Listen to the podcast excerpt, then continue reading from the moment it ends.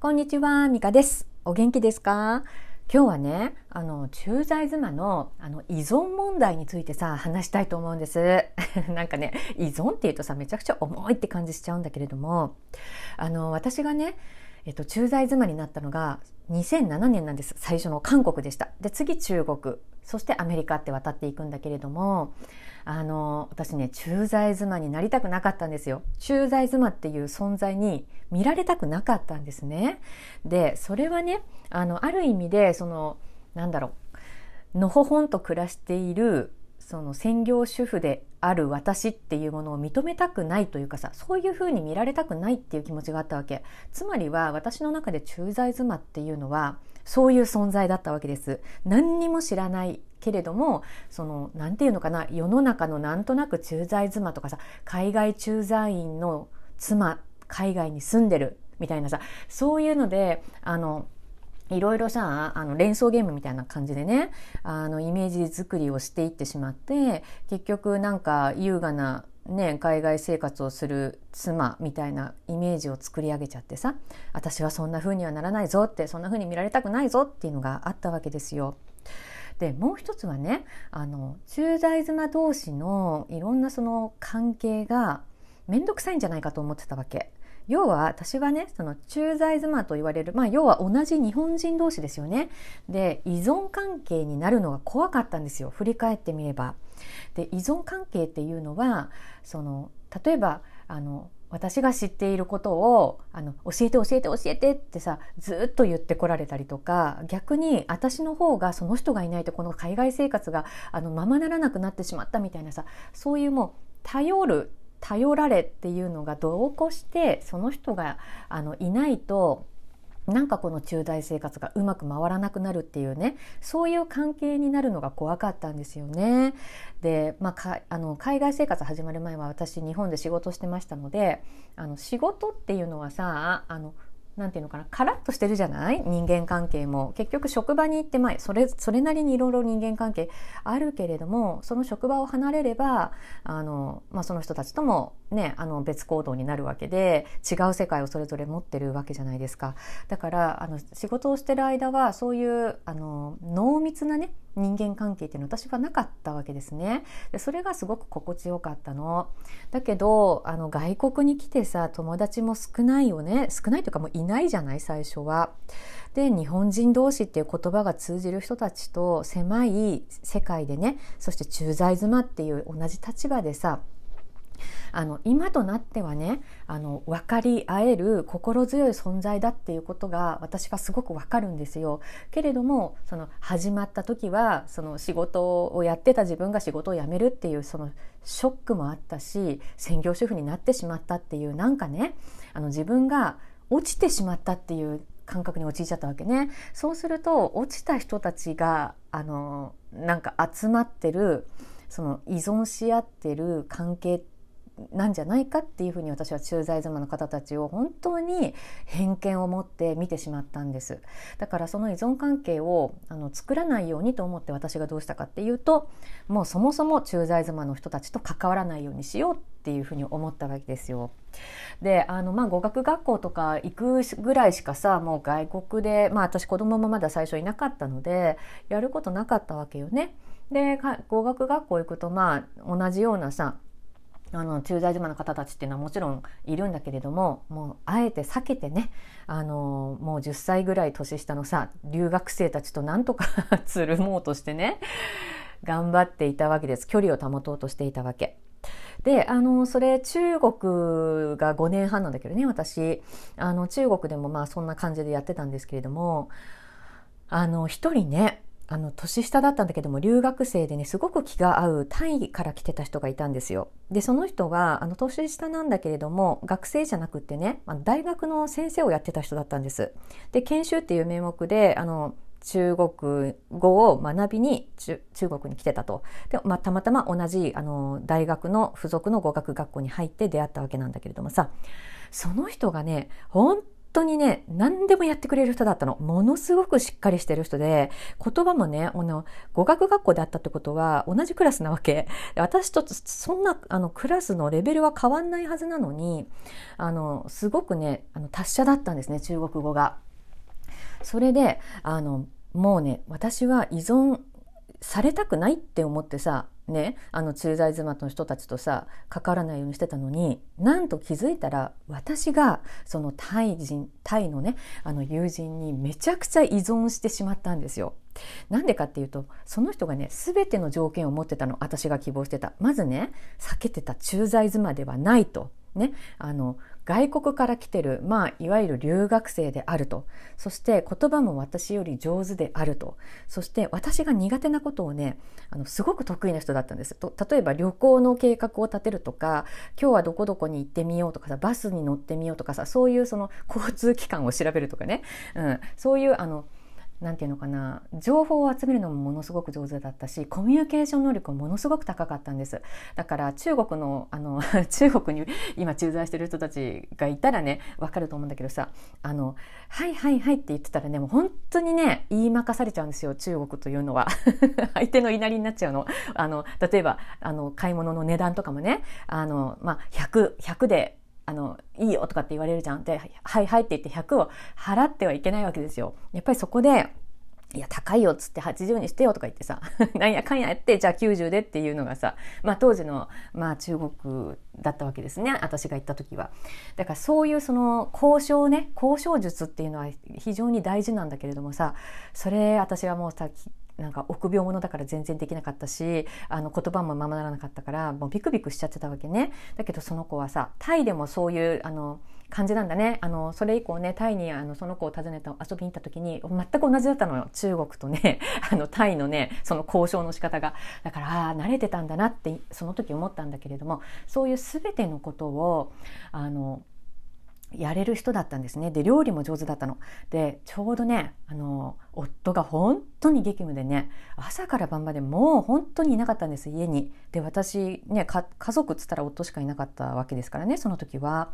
あの一人ぼっちなんだよ。だからその子がねその夫が出張の時とかはあのうちに泊まりに来てさあの普段はねあの語学学校の宿舎に泊まってたんだけどねその子はあのうちに来てさ 泊まってさ料理作ってくれたりねあのあそこのご飯食べに行こうよとかって言ってくれたりとかしてねあの本当に毎日その人のおかげで楽しかったんです。だけどあのその人がまあ1年ぐらいの研修だったのかなで私中国に結局5年半いたんであの帰っちゃう時が来たんですよタイにその子がね。うん。その時さ私はっと気づいたわけよ。全部その子にねやってもらってたなって生活の全てを。ね、だからあのものすごく頼り切っちゃってて依存しきってたわけですよ。だからその子がねあのタイに戻った時もう本当に頭真っ白になっちゃって手が震えちゃってさ私これからどうやってこの駐在生活してったらいいのってねそういう気持ちでもう本当に不安に駆られたんですね。でそれが、うん、私が恐れていた依存関係、うん、あの自分が 依存してしまったっていうことに気づいたんです。うん、で今になったらねあのもちろんそのタイの子にはもう感謝してもしきれないしその後その子がいなくなってからあのその子から学んだことっていうのは結局たくさんあったわけですね。であの一人でもあのできることがあの増えててね、うん、あのその子が一緒にやってくれてたことを一人でやれるようになって本当にありがたかったわけなんだけれども。それでねあの私あの一つさその駐在妻同士の依存関係というかその友人関係っていうのかなあのもしあのうまくいっててもそのうまくいかなくっても依存関係になっててもいずれはさどっちかが日本に帰ったりとかあの違う国に行ったりとかで物理的に離れる時が必ず来るのが駐在妻じゃないですか。ね、だからあの一つ学んだのはねやっぱりそこまでねあの私が思ったような依存関係とか、うん、その友人関係とか濃密な関係を恐れ過ぎなくてもいいかなっていうふうに思いましたね。うん、これ学んだことだな。いずれはどっちかがあの移動して離れるのが駐在妻であるならばね、このあの関係も期間限定であるともう割り切ってね、その時をまあ楽しんだりちょっと悩んだりとかね、うん、そういうふうにして割り切るっていうことも大事なのかなってこの駐在生活で今思っています。でもっと問題だったのはさその後よ結局ねあの物理的に離れられないのは誰ですかって言ったらさ実は夫なんですよ。私はねその後あのずっと10年以上さ駐在生活続いてるわけでしょ？で子供もその後2人生まれますよ。そしたらさ今度ね夫に依存している自分に気づくことになるんです。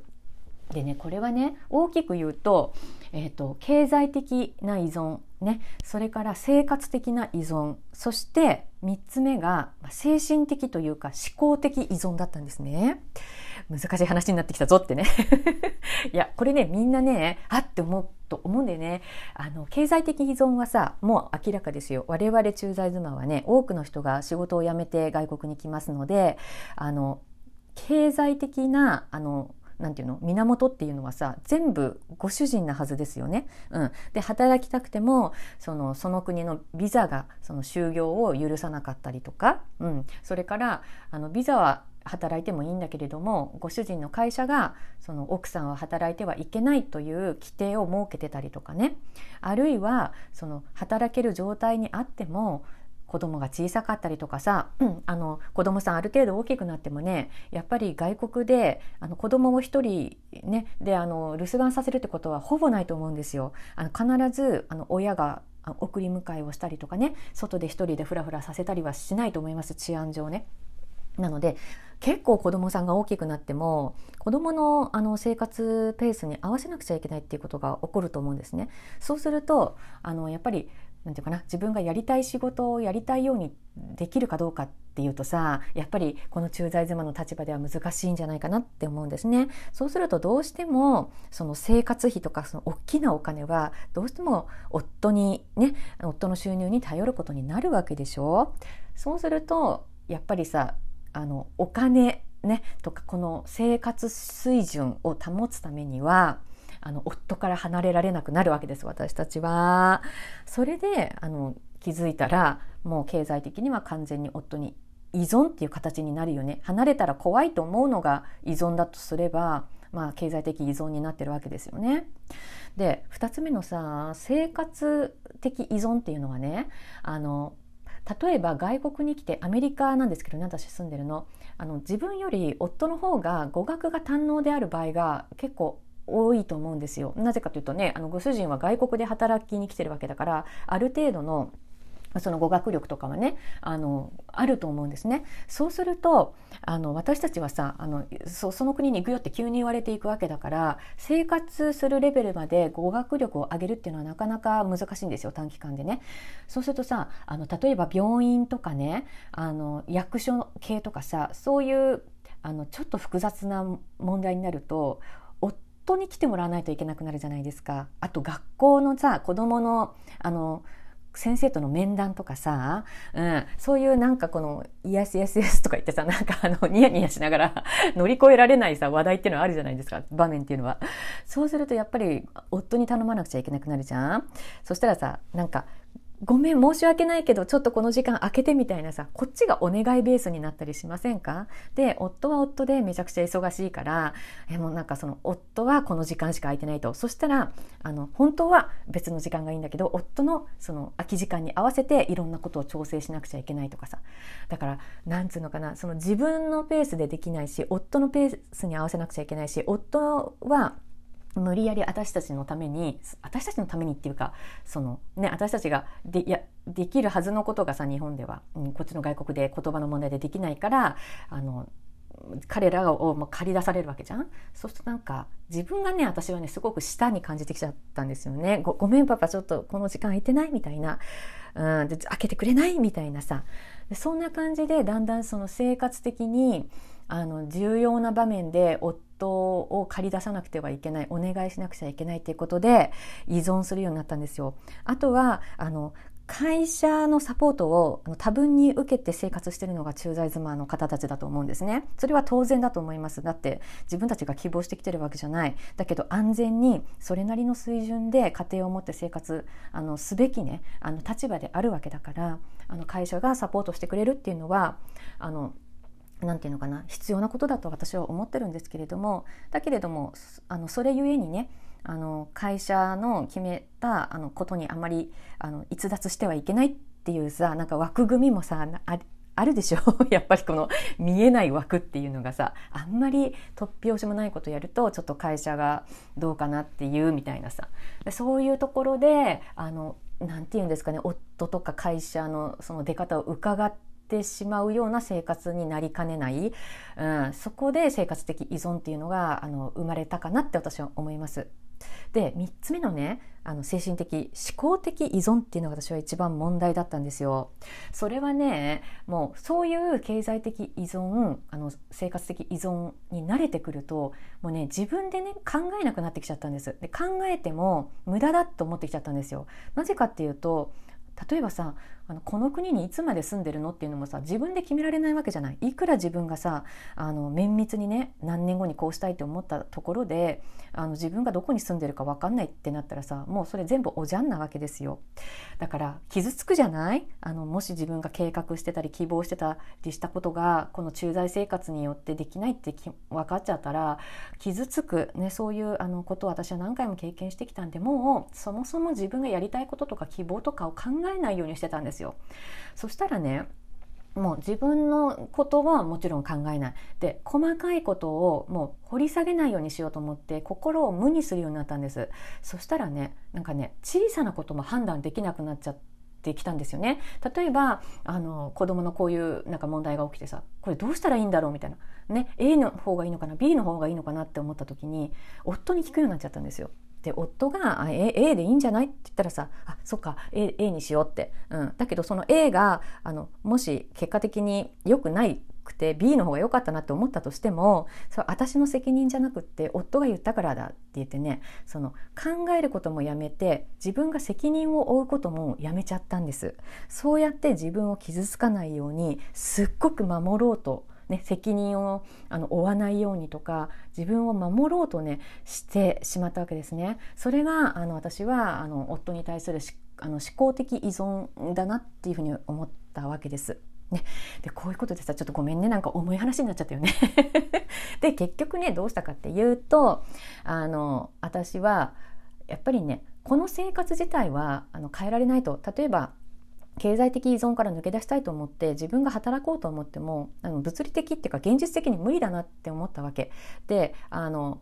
本当に自分がそうしたいかっていうとそうじゃなくってあのお金が欲しくてお金的に自立したいというよりはあの彼はお金を稼ぐ係であって今私はじゃあ自分のあの役割は何だろうとそれを思思いっきり頑張ればいいんじゃないかっていう方向に持っていこうとしたんですね。それで私はあのコーチングとか集合意識覚醒プログラムっていうあの通称集プロねそういうあの2つのあの手法を使って自分の心を整理して立て直していったわけですよ。そしたらねあの自分があのやるべきことそしてやりたいこと幸せっていうのは今は子供をねあの安全に元気にねそして夫ももちろん家庭をあの支えていくと。ね。それが私しかできないことだっていう自信を取り戻したわけ。でこれを私がやってるからみんなが元気にね過ごせてるんだっていうさもう誇りを持てるようになったわけですよ。そしたらあの経済的依存じゃなくてね経済的そして生活的な面は夫の役割だと。だけどその分私は夫がその役割を担えるように元気にあの過ごさせているめちゃくちゃ大事な役割を私は普段やっていると 例えば洗濯物を畳む洗濯をする、ね、ご飯作る買い物するっていうのは私が一つでもやらなかったらね彼はねあの元気にねお金稼いだりねあの語学磨いたりとかできないわけですよ。ね、そういうことで自分がやってることに自信をあの持てるようになったわけ。そしたらねあの前は依存だなと思ってたこと全てあの何にも変わってないです今も。だけどあの依存からは確実に抜け出しました。私はあの自立してると今はあの言えるわけですね。でそのあの自立してるって言えるのの、まあ、最たるものはねやっぱり思考的依存から抜け出したってことですね。あの自分の役割をしっかりね持ってあの自信を持ってね、うん、そして自分で自分のことを判断してその責任を負えると、ね、それをあの恐怖と感じるんじゃなくってやっぱり誇りと思ってね、うん、あのなんていうのかな明るい方向に常に持っていけるような技法をね、まあ、私は、あのシュープロとかで学んだのであのそれでねあのめちゃくちゃ自立できましたね。なので駐在生活依存してしまってるっていうあの苦しい気持ちからあの私がこの家庭を回して駐在生活をみんな させてるんだっていうねそういう強い気持ちを持てるようになったわけです。というわけで、あの、みんなね、あの、依存っていう言葉はちょっと重かったかな、ごめんね。だけどもね、結局私たちはね、あの、思考的依存、あの、精神的依存から抜け出せばね、すべての依存から抜け出せるっていうことなんですよ。ね。それをお話しして今日は終わります。ではまた次回ね。川崎美香でした。